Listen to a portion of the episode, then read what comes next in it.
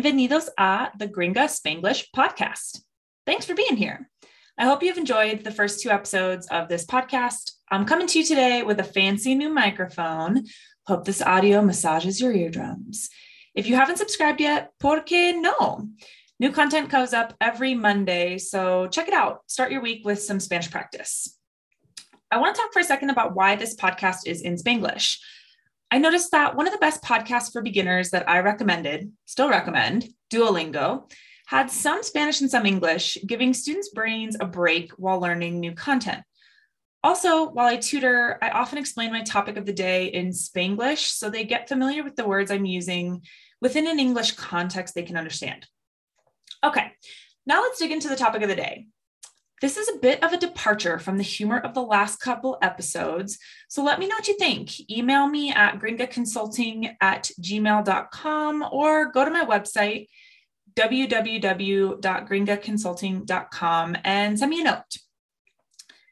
Today, I have for you a mystery. I'm really excited about this because you get a chance to decide who done it at the end. You will be hearing about the Great Mystery or El Gran Misterio. The speed today will be slow. And today, 20% of the story will be in Spanish. At the end, you can listen to the whole story in Spanish at the same slow speed. At the beginning of every podcast, I'll outline a number of words in Spanish that you'll be learning. If you have a pen and paper, it might be a good idea to write them down so that you'll recognize the new words when they are used in the story. You can also see the words in the description and visit my RSS website for a full transcript of this podcast. It is my sincere hope that you enjoy the podcast today and learn at least a couple of words in Spanish that you didn't know before. Vamos, let's go. El gran misterio. Here are a few words I will use in this episode in order of appearance. De repente is suddenly. Chequear is to check. Asombrado is shocked. El asesinato is murder. La frontera is border. El cuerpo is body. Nota from notar is to notice. Los labios are lips. El médico is doctor. El matrimonio is marriage. El aniversario is anniversary. Los medicamentos are medications. El equipamiento is luggage. La maleta is suitcase. La cartera is wallet, purse. La firma is signature. Medio lleno is half full. Torpe is awkward. Traducidas is translated. La entrevista is interview. El basurero is trash can. El colchón is mattress. La cantidad is amount or quantity. Involucrados is involved. And el asesino is murderer. Okay, el gran misterio. An overnight tren is headed from Francia to España on a cold winter's noche in 1920. A beautiful, rica Spanish woman is sentándose in the dining car with her esposo and de repente slumps over in her silla. Hay gasps and a commotion ensues as the empleados rush to her aid and her husband mira preocupadamente. Cuando el doctor viene a chequear her pulse y encuentra none. Asombrado, he whispers, She has passed, I'm afraid. Rápidamente, rumores begin to take root. ¿Qué pasó to the woman? Was it asesinato? Or was she enferma? That, mis amigos, is for you to decidir. An investigador aborda the train at the next stop, just over the frontera into Spain. Investigator Ramirez va directamente to the dining car, which has been cleared excepto for the cuerpo of the pobre mujer and the table setting around ella. Right away, él nota a thin film on the café en la taza que the woman estaba bebiendo. Nada más sobre la mesa parece raro or out of place. Checking on the body, he notices a slight bluish hue to the labios of the fallecida. Bringing over the médico who examined her, a Frenchman named Doctor Perot, the investigator points to her lips and then mimes a shrug in a pregunta. The doctor, entendiendo, dibujó an imagen on a cuaderno and turned it to the investigator. A botella with skull and crossbones in the medio. Cuando the investigator habló to the husband, he noticed nothing out of the ordinary. The husband dijo que their matrimonio was a feliz one and that they were about to celebrar their third wedding aniversario next mes. When preguntado about her salud, he stated that his wife was joven and saludable. She had no health complicaciones other than a heart murmur, which had given her problemas unos pocos años previous and had required medicamentos and hospitalization. Investigator Ramirez then went to the equipamiento area where the couple's bags were stored. He searched through the woman's maleta and found nada de interés hasta que él checked her cartera and encontró divorce papers with only one firma. Continuando the investigation, Ramirez went to the cocina buscando for any sign of what the doctor había dibujado on the notepad. Opening a cabinet near the oven, he found an open box of rat poison, medio lleno. He then spoke to the head chef who nonchalantly said that rats are common on the train and that Gaston, the kitchen help, was responsible for pest control. Gaston, a torpe young man cubierto in acne, was shaking, visibly sweaty, and barely able to answer the questions being traducida into French for him. He said he knew nada and couldn't help them, eager to terminar la conversación. After the entrevista, Ramirez stealthily followed Gaston to the area where the staff slept and kept their belongings. He watched as Gaston hurriedly rummaged through his bag and shoved an envelope deep in a basurero before quickly leaving the room. Investigator Ramirez found the envelope with a series of crisp Spanish pesetas.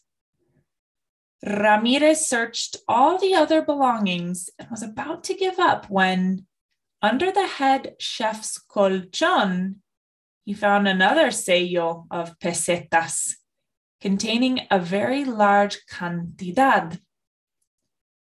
Walking back toward the main cabin where everyone involucrados in the investigation anxiously waited.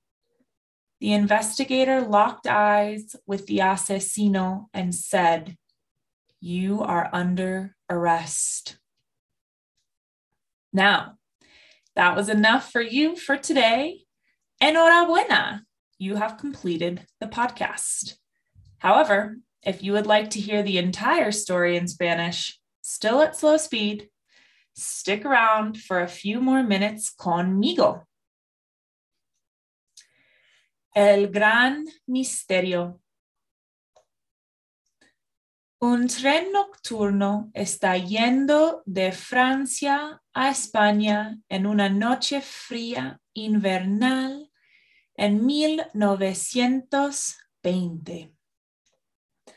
Una mujer española rica y bella está sentándose en el comedor, en el tren, con su esposo y de repente ella se desplomó en su silla. Hay jadeos y una conmoción siguen mientras que los empleados corren a su ayuda y su esposo mira preocupadamente.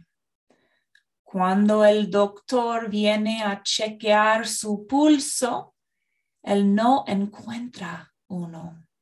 Asombrado, él susurra, ella ha fallecido. Rápidamente rumores empiezan a echar raíces. ¿Qué pasó a la mujer? ¿Fue asesinato? ¿O estuvo ella enferma eso, mis amigos, es para ustedes decidir. Un investigador aborda el tren en la siguiente parada, justo sobre la frontera a España. Investigador Ramírez va directamente al comedor en el tren que ha sido vaciado excepto por el cuerpo de la pobre mujer y la configuración de la mesa cerca de ella. Pronto él nota un velo fino en el café en la taza que la mujer estaba bebiendo. Nada más sobre la mesa parece raro o fuera de lugar Registrando el cuerpo, él nota un ligero tono azulado a los labios de la fallecida. Llevando al médico quien la examinó, un hombre francés se llama Dr. Perrault, el investigador señala a sus labios y entonces imita un encogimiento de los hombros.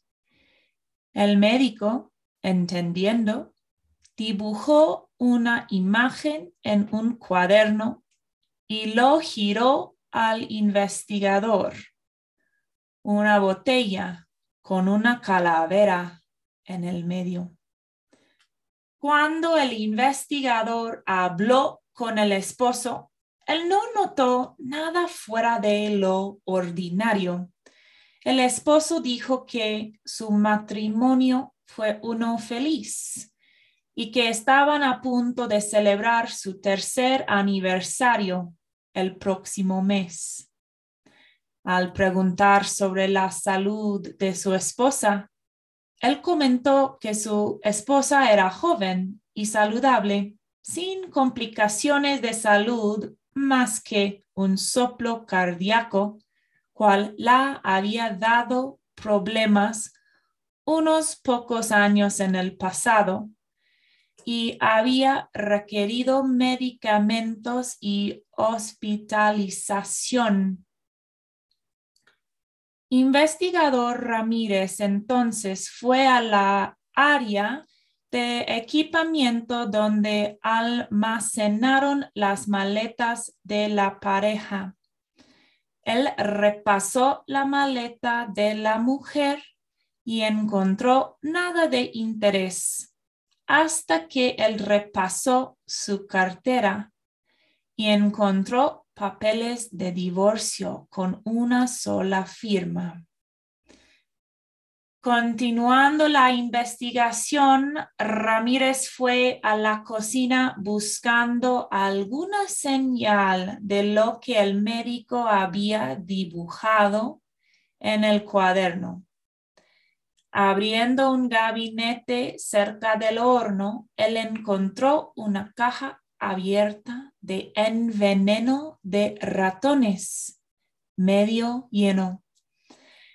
Él entonces habló al chef principal, quien dijo despreocupadamente que los ratones son comunes en el tren y que Gastón, la ayuda de la cocina, fue responsable por control de plagas. Gastón, un joven torpe cubierto en acné, estaba sacudiendo, visiblemente sudando y apenas capaz de responder a las preguntas siendo traducidas al francés para él. Gastón dijo que no supo nada y no pudo ayudarles, con ganas de terminar la conversación. Después de la entrevista, Ramírez siguió a hurtadillas a Gastón al área donde los empleados durmieron y guardaron sus pertenencias. Él miró que Gastón apuradamente rebuscó su bolsa y metió un sello en un basurero antes de salir rápidamente del cuarto investigador Ramírez encontró en el sello una serie de pesetas españolas frescas. Ramírez repasó todas las otras pertenencias y estaba a punto de darse por vencido cuando, debajo del colchón del chef principal, él descubrió otro sello de pesetas conteniendo una cantidad muy grande. Caminando de vuelta a la cabaña principal donde todos involucrados en la investigación esperaban ansiosamente, el investigador miró a los ojos del asesino y dijo, Está usted bajo arresto. That's it for today. Remember to reach out to me via email at gringaconsulting at gmail.com or through my website at www.gringaconsulting.com for ideas, say hey, private tutoring. I'd love to hear from you. The next episode comes out Monday. Make sure you subscribe. Gracias. Chao.